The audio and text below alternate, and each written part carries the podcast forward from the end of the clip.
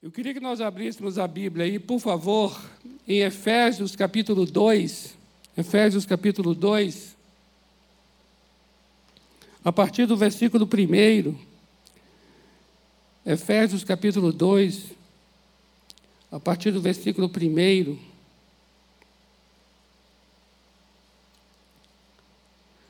Na verdade, é assim, os versículos de 1 a, a 3 eles são versículos que mostram a nossa condição.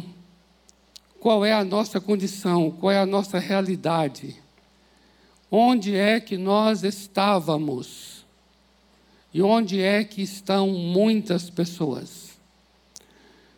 Efésios 2, de 1 a 3, está falando sobre uma realidade espiritual que descreve aí o apóstolo, dizendo que nós estávamos mortos em nossos delitos e em nossos pecados. Por conta disso, nós andávamos segundo o curso deste mundo, segundo a vontade da carne e dos nossos próprios pensamentos. Nós éramos guiados por, por um espírito, uma entidade, que é chamada aí de príncipe do ar, principado é uma potestade que o texto diz que guia, orienta e controla os filhos da desobediência que estão debaixo da ira. Olha só a condição. Aqui é um retrato, amados, é, um, é uma descrição do quadro espiritual da nossa geração. A partir do verso 4, nós temos então o ato gracioso do nosso Deus. Nós estamos nesse mês de outubro com as cinco solas né, da reforma protestante. Já compartilhamos sobre somente pela fé, somente as escrituras sagradas, somente Cristo, e hoje somente pela graça somente a graça. A graça, a palavra graça, ela tem um sentido de, de presente. Graça tem o um sentido de bondade, benevolência. Um ato gracioso é sempre um ato bondoso. E aqui no verso 4 começa então esse ato bondoso, esse ato gracioso de Deus, com essa conjunção mas. Eu gosto muito do mas quando aparece na Bíblia, viu? Observe então aqui a partir do verso 4, esse ato gracioso de Deus, diante desse quadro que eu acabei de descrever. Então inicia o verso 4 dizendo: Mas Deus, sendo rico em misericórdia, por causa do grande amor com que nos amou.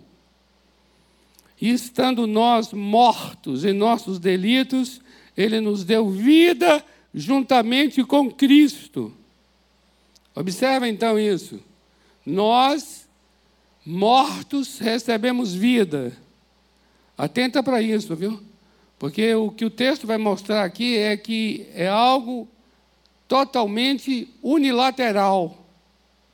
É totalmente um ato divino, é totalmente um ato de cima para baixo.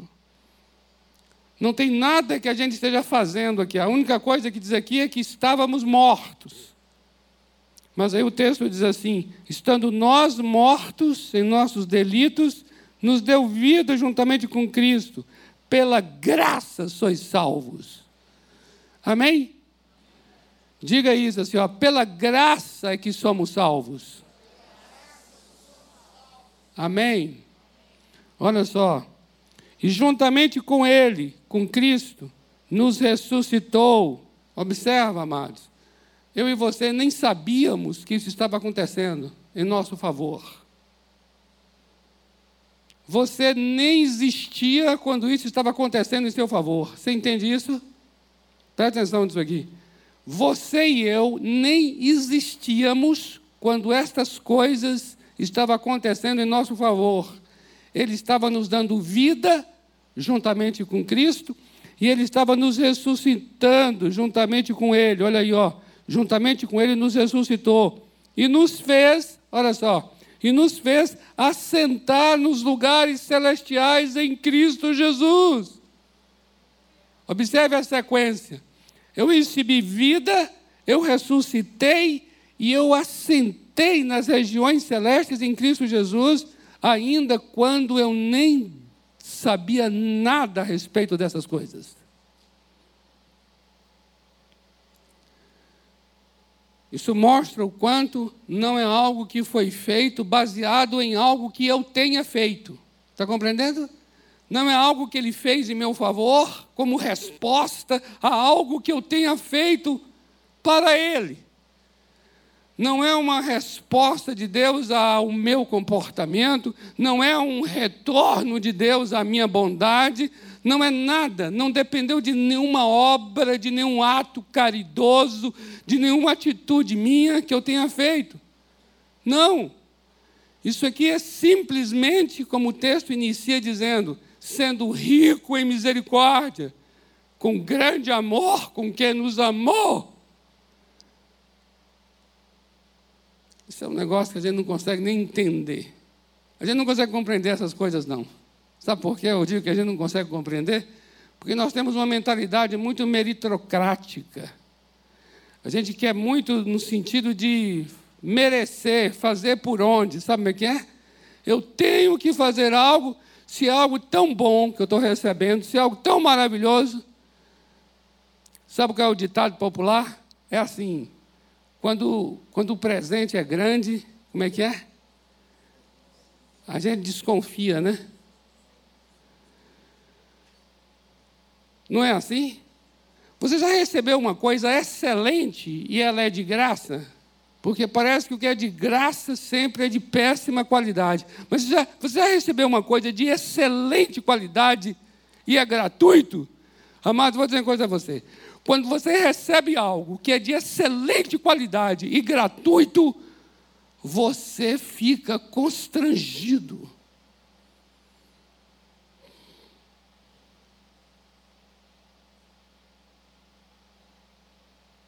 Você fica até pensando assim, se o que, o que, o que aquilo quer dizer. Sabe quando você, vai num lugar assim, você encontra um, um, umas revistas maravilhosas, já foi em lugares assim? Umas revistas maravilhosas. Aí você olha assim, meio que de longe. Aí a pessoa chega e fala assim: pode levar, é gratuito. Você já passou por experiências assim? Pode levar, é gratuito? pode levar, é gratuito. Dá vontade de levar umas cinco. Mas aí você, para não, não expressar muito assim, você pega uma só assim, muito obrigado. Eu já peguei uma, já andei, andei, andei, voltei, aí depois peguei outra. Fiz cara assim de que eu era uma outra pessoa. Voltei de novo, pega outra e levei três.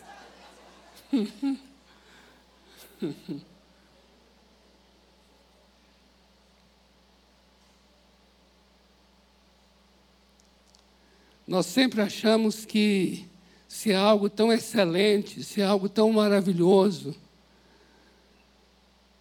nós ficamos até de alguma forma envergonhados, constrangidos, porque naquele momento nós não julgamos que merecemos algo tão, tão espetacular, tão especial. É como se nós tivéssemos então que fazer alguma coisa. Sabe quando alguém te dá um presente numa segunda-feira qualquer? E aí você diz assim: o que, que é isso? Não é nem meu aniversário. A pessoa fala assim: o que, que é isso? Você tem o quê? Você está querendo acabar comigo? Se é um relacionamento, sabe? É o quê? Você está morrendo? Você já viu coisas assim? Por quê? Porque parece que existe uma cultura em que, para algo que é bom e é muito bom, é preciso que eu mereça.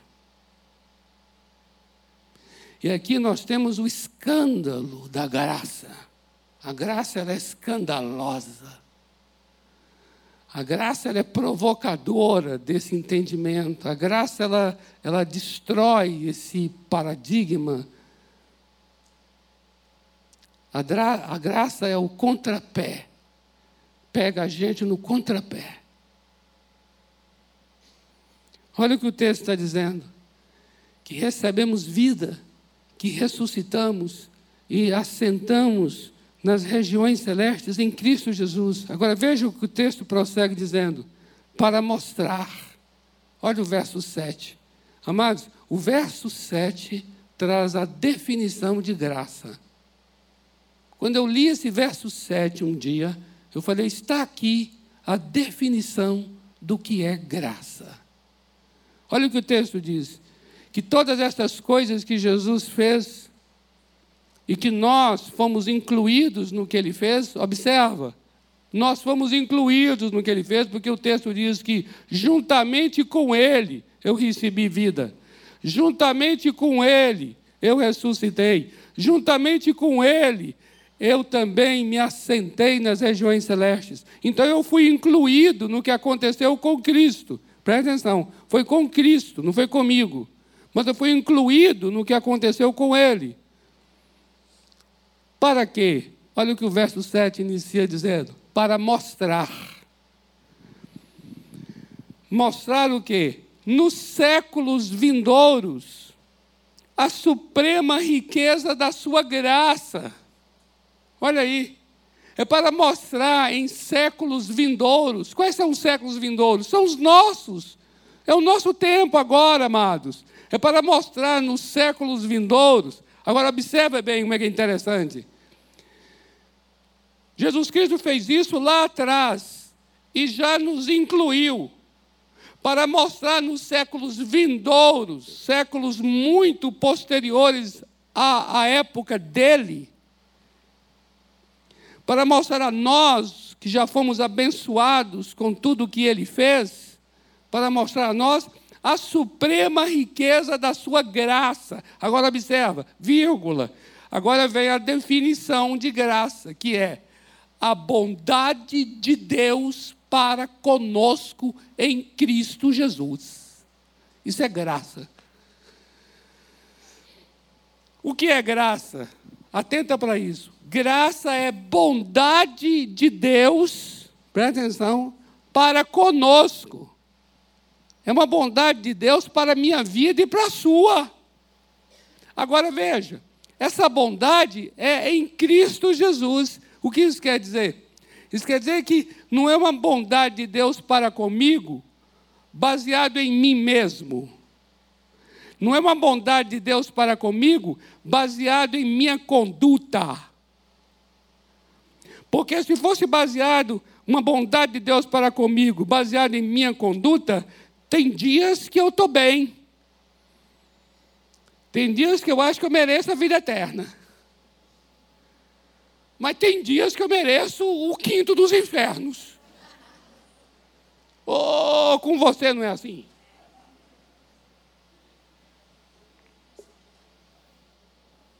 Amados, isso é interessantíssimo.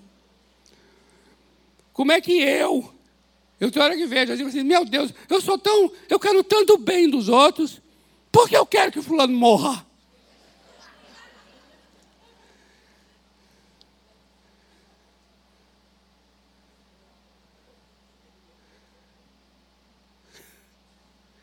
Você está compreendendo como é que eu e você nós somos? Então, se fosse uma bondade de Deus para comigo, baseado em mim, tem momentos que eu sou realmente, amados, muito, muito é, dedicado ao outro, querer o bem do outro, e faço por onde?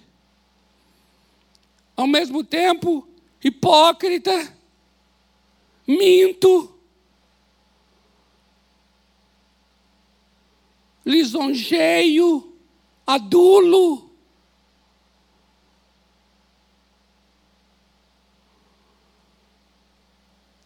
Choro quando eu vejo alguém que está sofrendo uma injustiça, choro, chega a doer o coração, eu falo, Deus, não pode essa injustiça prevalecer.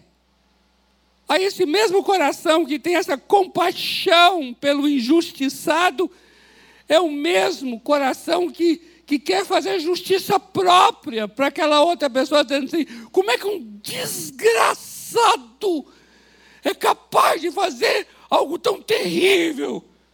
Graças a Deus que existe o inferno.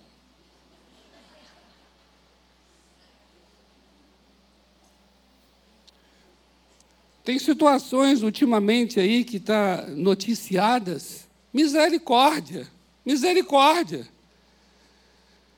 Eu falo, como é que são capazes de fazer algo tão terrível com crianças, com mulheres, com famílias? E aí, aí você fica, você quer meu? Não é assim? Aí depois eu estou lá de manhã cedo, orando, Deus, põe tua mão de misericórdia. Só o Senhor é capaz de julgar. Quem sou eu para julgar? Vai lá, Senhor, e salva essas vidas. Me dá uma, uma agonia de orar isso. Aí eu estou, Senhor, salva. Não é isso que eu estou querendo, não salva. Mas é.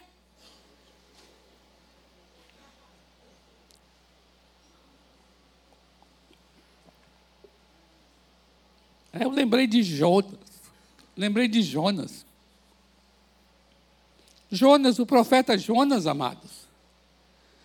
Jonas conhecia Deus, sabia que Deus é Deus de graça, é Deus de misericórdia, é Deus de benignidade, é Deus de bondade, é Deus de clemência. É Deus do amor resede. Na língua hebraica, esse amor é o amor incondicional, sacrificial de Deus, amor resede. Jonas sabe que Deus é, é esse Deus. E aí, sabe o que aconteceu? Deus chegou e falou assim: profeta Jonas, vá até Nínive pregar. Aí Jonas falou: não, mas não vou mesmo. Não vou porque ali em Nínive é a concentração do Hezbollah, do Hamas e da jihad islâmica. Ou não, porque eu sei que se eu for lá pregar, essas pessoas vão se arrepender. E o Senhor, que é rico em misericórdia, vai se arrepender do mal e vai querer dar vida eterna para essas pessoas. E eu não quero participar disso, não.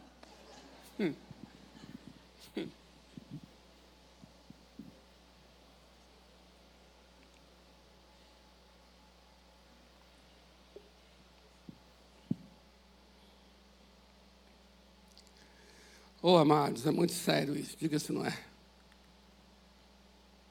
A graça, maravilhosa graça. Quem sou eu, quem é você, não é? Para julgar. Quem sou eu, quem é você para condenar. Quando nós todos fomos alvos dessa bondade de Deus para conosco em Cristo Jesus. Está aqui a definição de graça de uma maneira tão, tão simples, mas tão profunda. Graça é a bondade de Deus para com a minha vida e para com a sua em Cristo.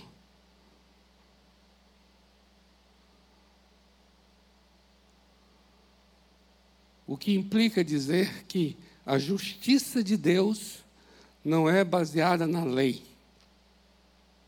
Porque se fosse baseada na lei, nós teríamos que viver pela lei, ou seja, teríamos que obedecê-la de ponta a ponta. E nenhum de nós é capaz de ter uma vida 100% em obediência. Por isso a justiça é baseada, ela provém da fé. E se a justiça provém da fé, então é segundo a graça. Você compreende isso? Se a justiça procede da fé, então tem que ser segundo a graça.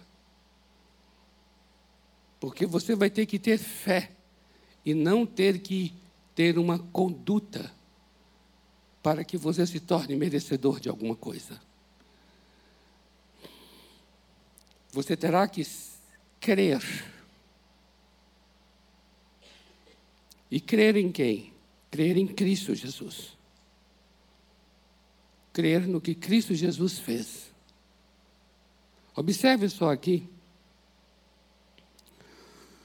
Quando o texto encerra no verso 8 dizendo: Porque pela graça sois salvos mediante a fé, e isso não vem de vocês, isso é dom, é um dom de Deus.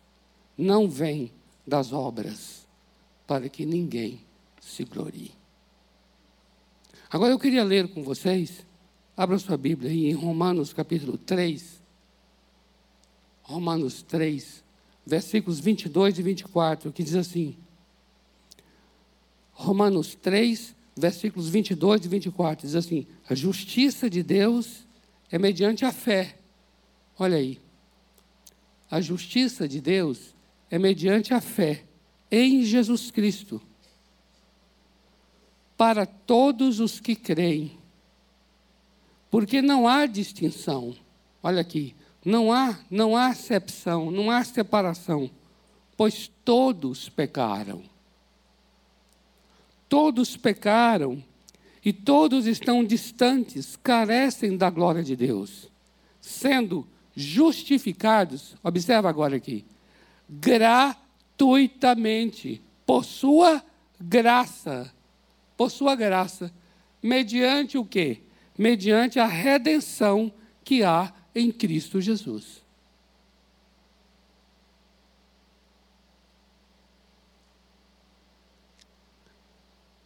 Observe então que será pela graça. E a graça é o quê? É a bondade de Deus para conosco em Cristo Jesus. Então a redenção, a redenção é Cristo Jesus ali na cruz do Calvário.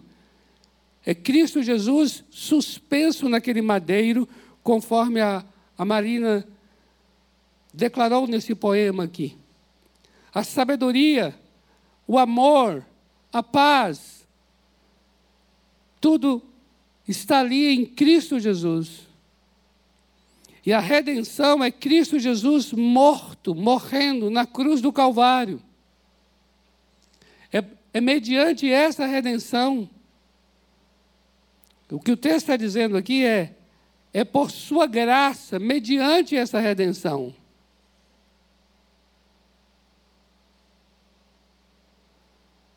Não é não é o que nós fazemos, não é o que nós venhamos a fazer. Não há nada que a gente faça de bom, de bom, que nos torne merecedores de alguma coisa.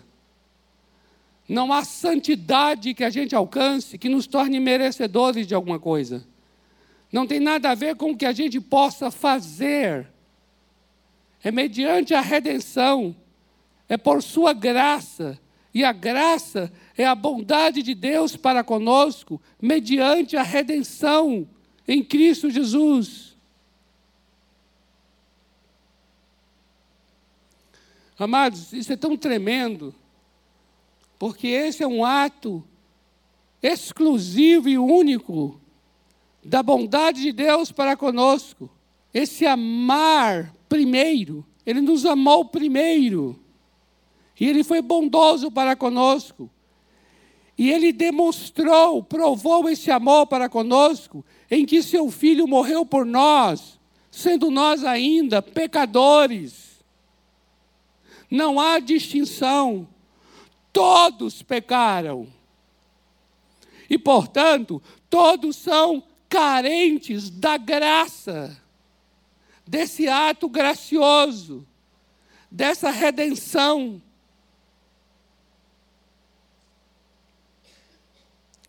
Todos nós somos necessitados desta graça.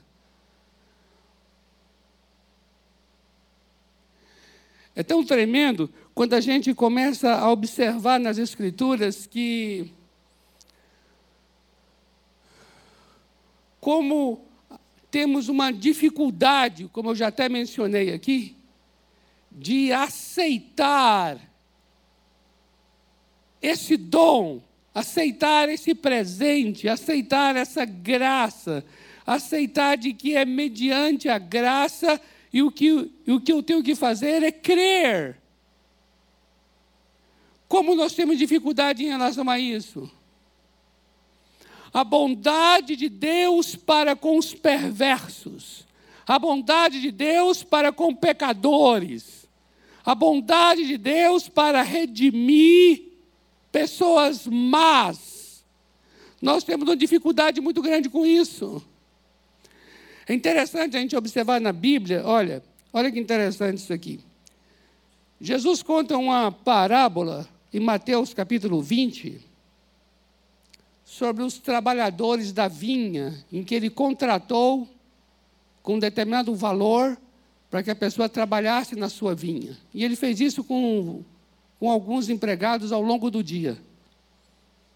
No final do dia, ele foi então pagar a todos. E conforme ele fez o contrato de que pagaria determinado valor, esse valor foi para o mesmo valor para todas as pessoas. Tanto quem começou às seis horas da manhã, quanto quem começou às cinco horas da tarde. Só que quando chegou no final, quando aquele que trabalhou desde de manhã cedo começou a ver que, que aquele que acabou de chegar ali estava ganhando igual a ele, ele se sentiu injustiçado. E aí, o senhor daquela vinha vai dizer assim: Mas por que você está se sentindo assim? Aí ele pergunta assim: Porventura não me é lícito fazer o que eu quero do que é meu? Agora presta atenção. Ou são, ou são maus os teus olhos porque eu sou bom.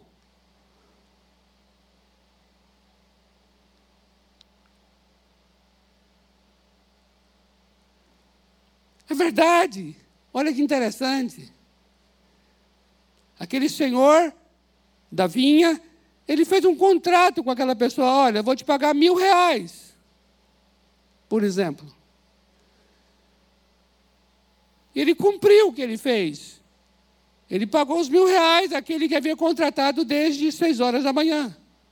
E ele pagou mil reais para aquele que contratou desde as 17 horas.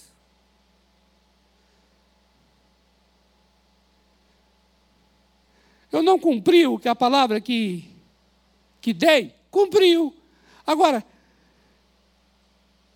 são maus os teus olhos porque eu sou bom? Lembra da parábola do filho pródigo? No capítulo 15 de Lucas. O filho mais novo, ele, ele, ele voltou para casa arrependido. E o pai fez uma festa para recebê-lo. Quando o filho mais velho chega do campo e vê aquela festa, ele pergunta: o que, é que está acontecendo? É o teu irmão que voltou e teu pai matou um bezerro cevado. Ele ficou irado, irado. Por que ele ficou irado?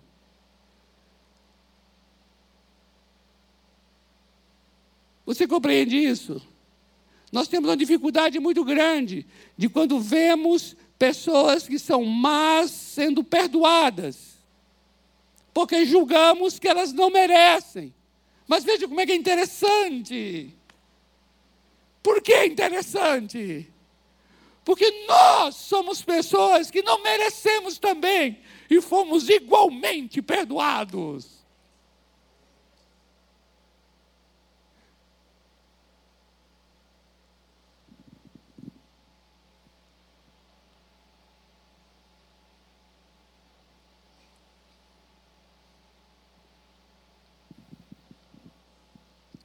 O filho, o pai fala para o filho mais velho: Mas por que você está agindo assim? Tudo que é meu é teu. Nós deveríamos nos alegrar, nos regozijar, porque o teu irmão estava perdido e foi achado, estava morto e reviveu. Mas você entende isso? O amor desse Deus é um amor que nós não compreendemos. Por quê? Porque nós julgamos esse amor segundo a nossa própria justiça.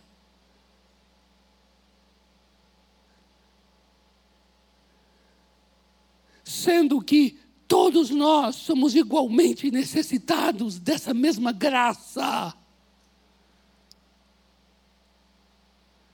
Eu fiquei observando esses dias agora aí, com essas notícias todas que temos recebido,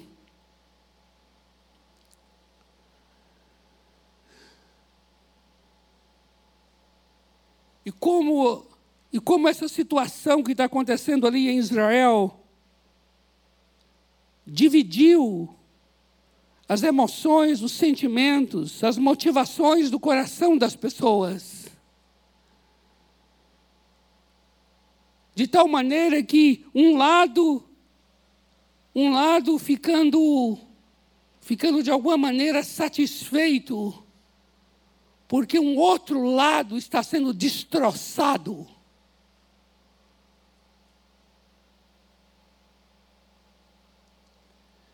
E vice-versa. O outro lado também de alguma maneira satisfeito, mesmo sabendo que o lado de lá Está acontecendo atrocidades.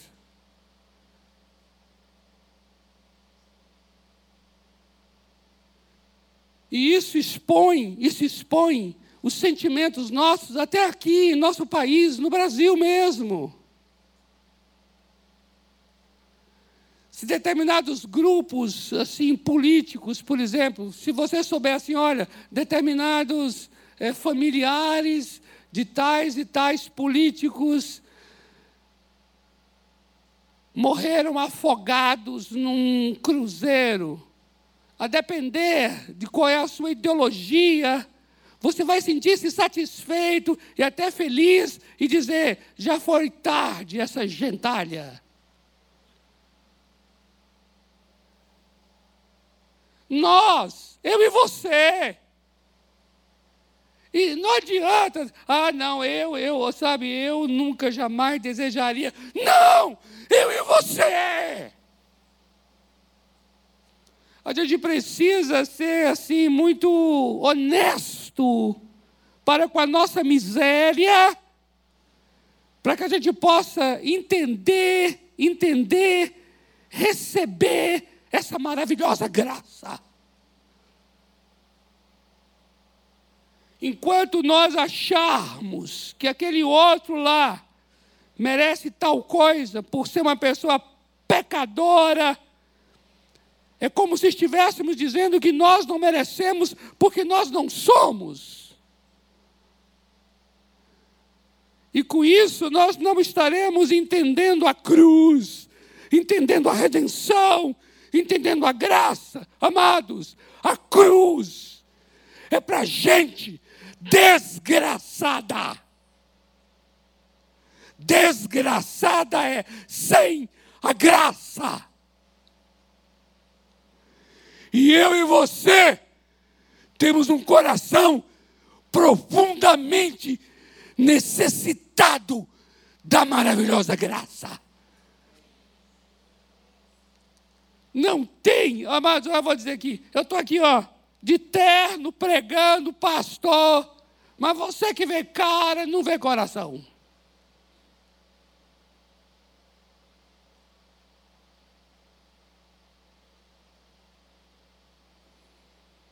Se eu chego hoje aqui e digo, é pela graça, é pela graça, é pela graça, porque é pela graça mesmo. É só a bondade de Deus para comigo em Cristo Jesus que me mantém de pé, forte, fortalecido, restaurado, curado, santificado. É por essa maravilhosa graça, porque de mim, por mim, não há bem nenhum.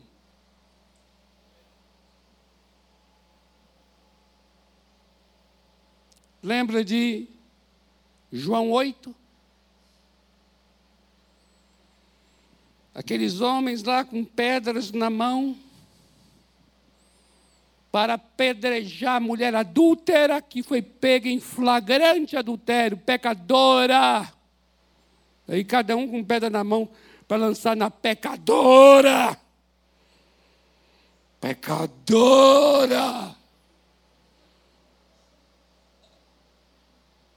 Eu acredito que cada um aqui pegaria a sua pedra. Aqui, ó. Você vinha aqui, aquela coleção de pedra, e você ia escolher assim a mais pecadora. Você pega a sua pedra. Por quê?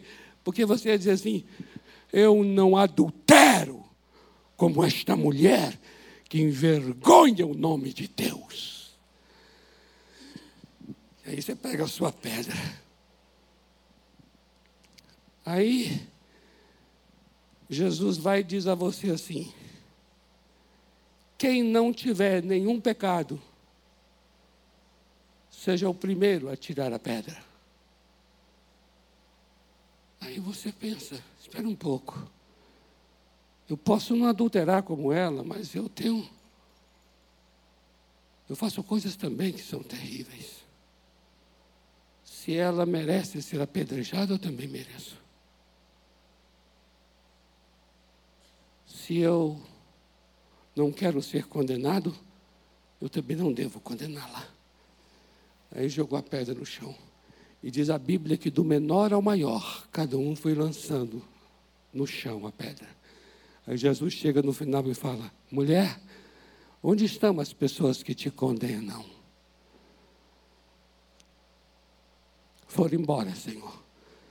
E ele diz: E eu também não te condenarei. Vá e não peques mais. Compreende isso?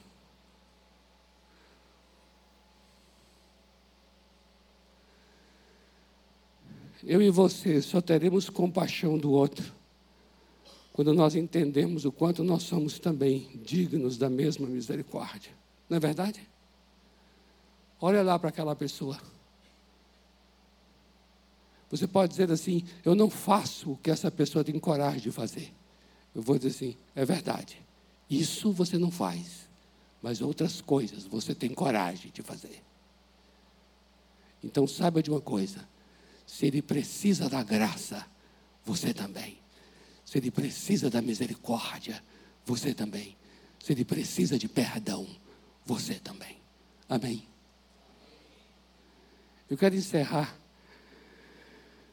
lendo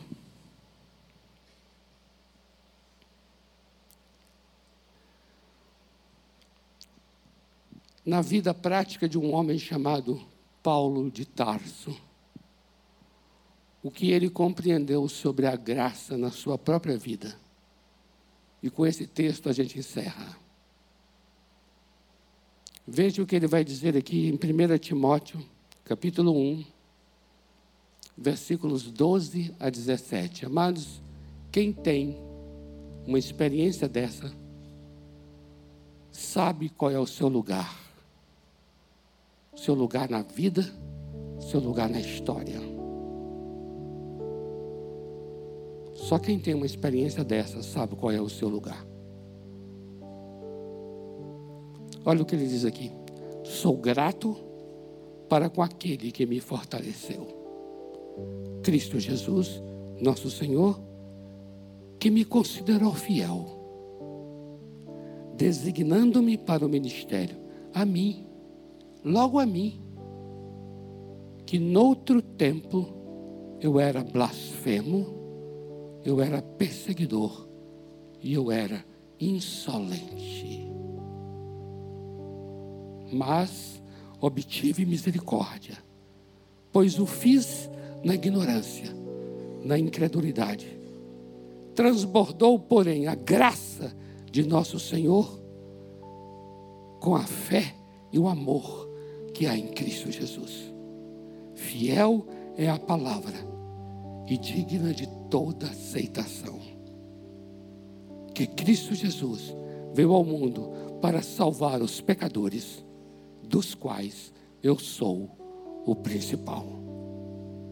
Mas, Por esta mesma razão, me foi concedida misericórdia, para que em mim, o principal, evidenciasse Jesus Cristo a sua completa longanimidade e servisse eu de modelo, de modelo, a quantos hão de crer nele para a vida eterna. Assim, ao Rei eterno, imortal, invisível, Deus único, honra e glória pelos séculos dos séculos. Amém.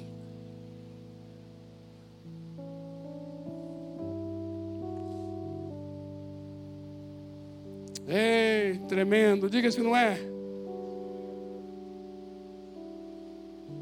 Oh, Shabakamalabah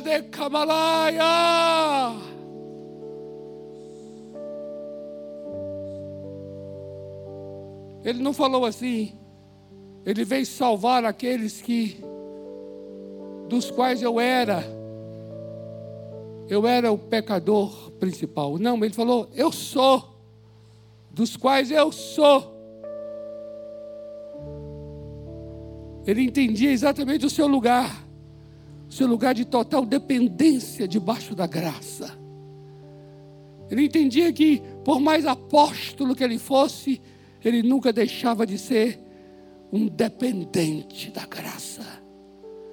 Por mais que ele tenha sido usado por Deus para salvar vidas, curar pessoas, nada disso, nada disso desfazia nele a sua origem. Ele sabia de onde veio. Ele sabia quão miserável continuava sendo. Eu gosto muito quando ele diz: dos quais eu sou. Ele veio salvar os pecadores, dos quais eu sou o principal. E a mim, o principal, ele evidenciou a sua misericórdia. Sabe para quê? Para que é o serviço de modelo para todos quantos vão também crer para a vida eterna. Para que você que me escuta e me vê, não diga assim: não tem saída para mim. Tem, tem. Ah, eu sou uma pessoa muito ruim. Não, você não é tão ruim o quanto a graça é maravilhosa.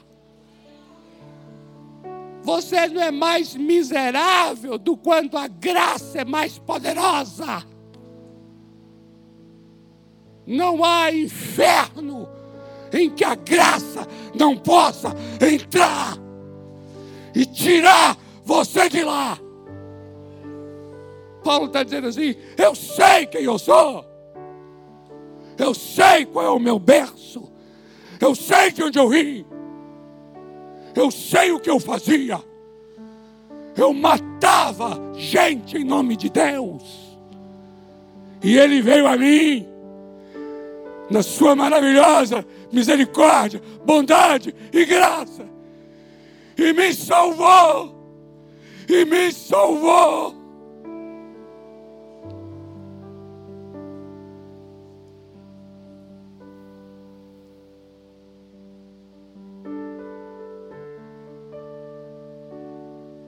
Vamos orar. Vou ficar em pé para nós orarmos, amados.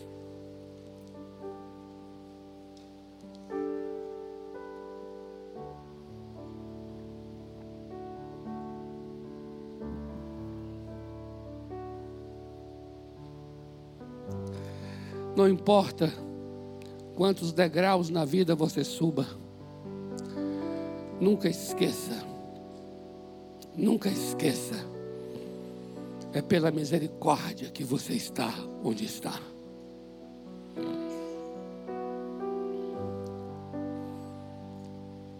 Não permita que a maturidade te iluda e faça você perder de vista o quão precária a sua vida continua sendo. Não há diploma que eu alcance. que consiga me tirar de debaixo da maravilhosa graça.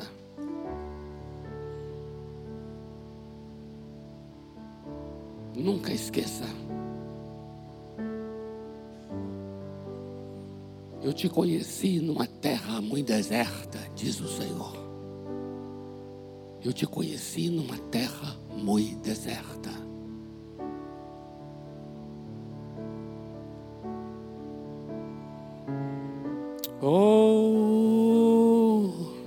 Bendito seja teu nome, Deus imortal, invisível, Rei da glória.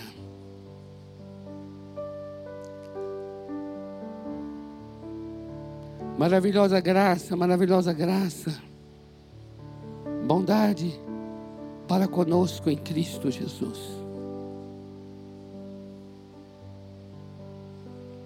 Bom. Venha mesmo o teu perdão, tua bondade, tua misericórdia, tua cura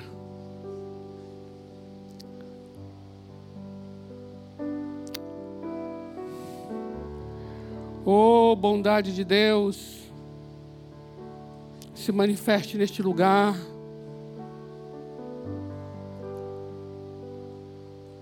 Liberte aqui vidas, vidas, vidas, vidas que nos escutam também pela internet, onde estiver.